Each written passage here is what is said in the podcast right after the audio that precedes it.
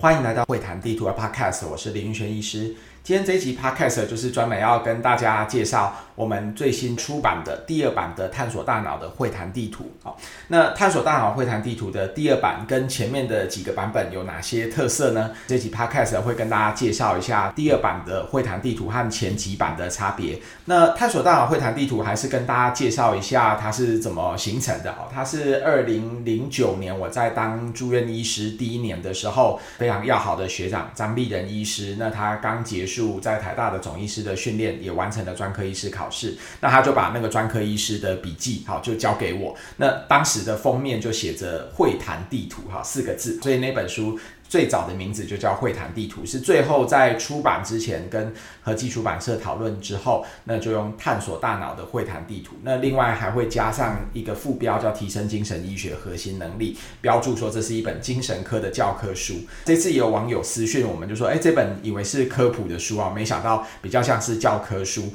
那确实这个也是让我个人非常有成就感的一件事情，就是现在这本会谈地图几乎是所有的住院医师都会看的一本教科书。那也有非常多的医学生会买这本教科书。那实际上我自己在当住院医师的过程中，就是一点一滴的把会谈地图的内容补充到现在的规模、现在的这个样貌。哈，所以其实会谈地图算是以前的笔记本啦。哈，那以前如果说在 morning meeting 在晨会有听到什么，或参加国内外的学术研讨会，或自己读了哪些论文，我都会逐步的把它变成是会谈地图的内容之中。所以现在会谈地图的编修和我我当时的编修的方式几乎是一模一样的。就是我现在读了哪些新的论文，或者是大家可以看到，呃，会谈地图的粉丝专业，或者是 Podcast 那些，大家都是我读的内容。其实会谈地图的粉丝专业或者是 Podcast 也是我在形成新版的一个笔记。所以就是听到不错的内容，我就会把它加到新版里面去。坦白说哈，会谈地图大概是说我现在教科书里面改版的速度最快的，因为在第一版是二零一七年出版，那修订版是二零一九年，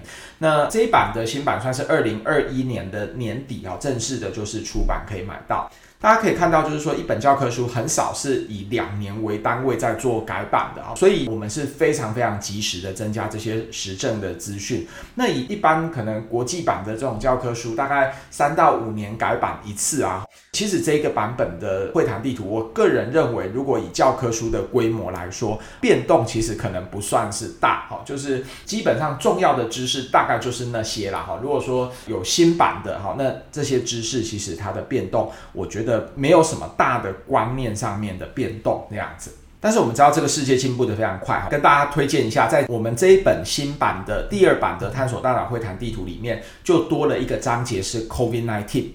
大家知道 COVID-19 的全球大流行大概是二零二一年啊才发生的事情啊，那我们也集结了 COVID-19 很多跟心理健康、精神医学相关的论文哈，扩充成一个 COVID-19 的章节。那另外就是说，这个版本和上一个版本，如果说以基本知识来说，变动没有很大，那这一版到底是在改什么呢？这一版的改版大概是一万四千多字左右的删减和增加。那有一些比较旧的知识，我们就用新的实证来做补足。例如，在新版的二百二十二页讲到说，瞻望会不会影响长期的认知功能？这个其实你看旧版的会谈地图也有写。好，那旧版的会谈地图应该是引述两篇 NEJM 的文章。那在新版其实内容也是一样，会告诉我们说，张望会影响到长期的认知功能，但是它引述的是 JAMA Neurology 在二零二零年的 meta-analysis 统合分析。印象非常深刻哈，譫妄对长期认知功能的影响。这个 NEJM 引述的那篇文章，应该是我在当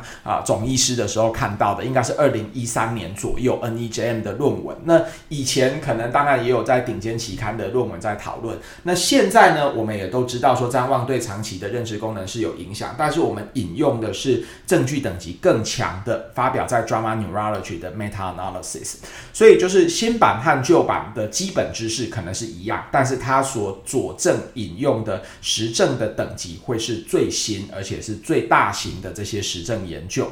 那也有朋友可能也会好奇啊，就是会谈地图大概是怎么编写的？因为毕竟知识这么多，那大家可能可以看到会谈地图的粉丝专业啊，或者是 Podcast，我们常常都会讲这些知识。那我们所采用的标准就是，我在读一篇新的文章，常常会想这篇文章到底会不会影响我在临床实务上面的一些改变。所以有一些新的论文，它可能讲到的是一些基因学的发现啊，或者是大脑影像学的发现。大家可能会发现啊，这个基因学的研究、大脑影像的研究，我们就很少收录在会谈地图里面。毕竟会谈地图它的篇幅还是非常有限，出版社也是告诉我们说，那个页数哈最好是不要有太大的一些改变。所以当我们如果有加新的内容，我们也会把一些旧的内容淘汰掉。好，所以我们采用的内容一定都是会跟啊临床实务上面有关的。大家也可以回想一下先前我们讲到的一些 podcast 的内容，好，哪些这个 podcast 的内容是跟呃临床的实物会有关呢？像前几集我们可能有介绍 mirtazapine，好，对于失智症患者的激动行为是没有实证上面的疗效的。那我觉得这件事情会影响到临床实际的 practice，那我就会把它编入会谈地图里面，所以完全是以这件事情会不会影响到我的临床的行为来决定它要不要放在我们会谈地图的新版里面。那举例来说好了哈，我们有一集的 podcast 是讲到 Lancet 最新的回顾文献，讲到焦虑症，它是二零二一年的回顾，我们也在这第二版的会谈地图的一百一十六页里面，也可以听一下我们的 podcast，当时是把整篇文章这样介绍。那整篇文章里面呢，有哪几个部分是有写到新版的会谈地图呢？大家可以看到啊，第二版的会谈地图的第五、七、八题，好，就是 Lancet 这篇的文章。好，那像是他讲到第五题是讲到说各个焦虑症发病的年龄和性别的特征。好，那以前我们在旧版也有讲到焦虑症的发病年龄和性别特征，但是我们在新版就用 Lancet 二零二一年最新的整理，好，来做一个更新。其实内容可能。会差不多，但是我们就引用最新的数据。第七题，我们讲到说 l e n s e 患者他的死亡风险，非自然的死亡是一般人的二点五倍，自然死亡像是心血管疾病的这个中风、糖尿病、关节炎，还有肺病，可能分别是一点四倍、一点五倍。那我想这个其实跟我的临床会非常有关系。在遇到临床上面的焦虑症的患者，我可能就会特别注意他的非自然或者是自然，特别是心血管疾病的死亡风险，这样会影响到我临床上面该注意的事情的，就会把它编入新版的会谈地图里面。那像是新版会谈地图里面也有引述到的，就是焦虑症的一些治疗原则。像那集焦虑症的 podcast，我们也有引述 Lancet 那篇文章。我说我很喜欢的几个部分，像说呃各种药物啊、心理治疗，它的疗效都是差不多的。那像焦虑症患者，通常对于改变治疗也会特别焦虑，因此建立治疗关系，对于个案偏好的治疗方式可能会更为重要。另外也提到了，患者对于药物副作用也会特别敏感，所以在一般这个药物开始有疗效的时间二到四周之前，也要充分告知患者治疗的过程。这些我觉得会影响到我日常生活行医的重要知识，我才会把它编入新版的会谈地图里面。所以我们在 Podcast 或者是会谈地图的粉丝专业里面讲到的知识内容可能会更多。所以也希望说啊、大家可以做相辅相成的搭配啊。你不一定有买这一本新版的会谈地图，但是你如果有收听 Podcast 或者是订阅我们的粉丝专业，甚至是可以看我们在粉丝专业里面，我们也有把诊断会谈的一些技巧，把它编写成精美的这些资讯图表，都欢迎大家继续收看我们的粉丝专业和收听我们的 Podcast，因为两者是可以相辅相成的。那另外，像我们最近也都会介绍一些刊载在顶尖期刊的研究，像是催产素对于自闭症患者的社交功能到底有没有帮助？这些新的药物临床试验，如果跟我们日常的临床的内容可能没有影响到那么大的话，那我还是会在 Podcast 上面介绍，但是它可能就是我的一个读书心得，我就没有把它写到更新的一版的会谈地图里面。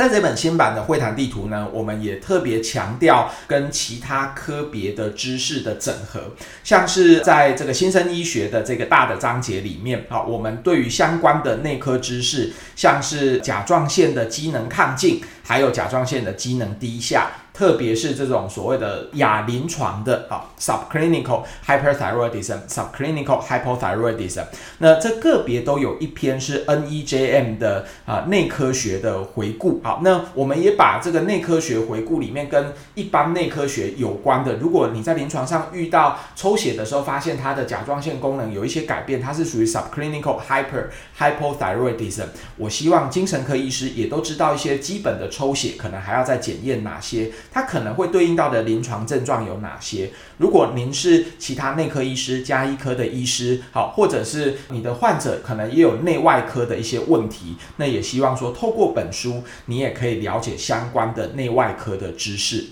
除此之外，很多朋友们，我发现说他们在读这个探索大脑会谈地图的时候，有时候会问说，哎，这个里面的资讯的来源主要是来自哪里？哈，那都希望大家翻到最后面的附录。哈，旧版的其实最后面附录也是一样。那新版第二版的会谈地图后面的目录是在第三百八十七页。我不知道大家有没有注意到，说这个都是帮大家精选哈，我们会谈地图的资讯来源。其实这些资讯来源也是非常推荐大家读的一些 review article。举例来说，像三百八十七页里面讲到的精神疾病、思觉失调症，我们所引述的最重要的两篇来源，一个是二零二零年发表在 JAMA Psychiatry 的，标题就叫 Schizophrenia。然后，二零一九年 NEJM 的 Schizophrenia，所以就是大家都知道 drama Psychiatry NEJM 关于 Schizophrenia 的 review article，我们就会放上去。那像躁郁症的那一章，哈，也就是双向情绪障碍症，我们引述的也是 NEJM 二零二零年的 Bipolar Disorder，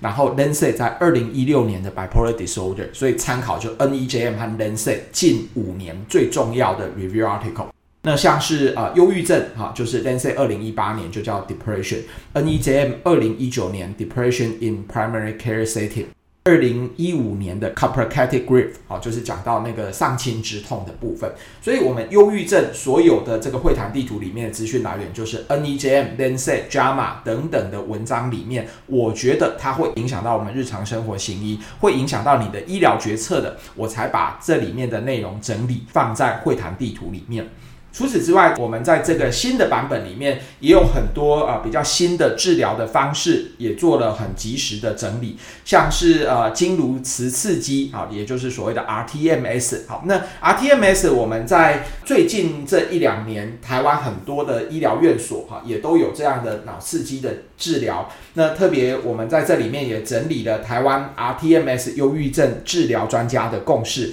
那是由台北荣总的李正达教授等人，好，他们。所整理的这个共识，我们也把这些实证的共识，啊做更精简的一些整理，放在这本书里面。那另外像是在抗精神病药的治疗里面，像台湾最近这几年也有立法委员认为说啊，这个长效针的治疗哈是应该要极力来做推广的。那各式各样的，特别是二代抗精神病药的长效针，我们在这个版本里面也做了非常完整的整理。所以最新的这些治疗的方式，像 rTMS，像是各。各式各样二代抗精神病药的长效针，我们在这个新版里面也都做了好完整的一些介绍。这个新的版本，我们也非常感谢当初我们在会谈地图粉丝专业有征求说帮我们做校稿。好，那其实这个二版哈，我们已经在去年年底就已经完成了。那因为呃合记出版社档期的一个关系，到今年的年底好才正式出版。那所以我们有非常充分的校稿的时间，也在此特别感谢三位来自北中南的医师，好帮我们校稿这一本的书稿。那也提供了一些意见，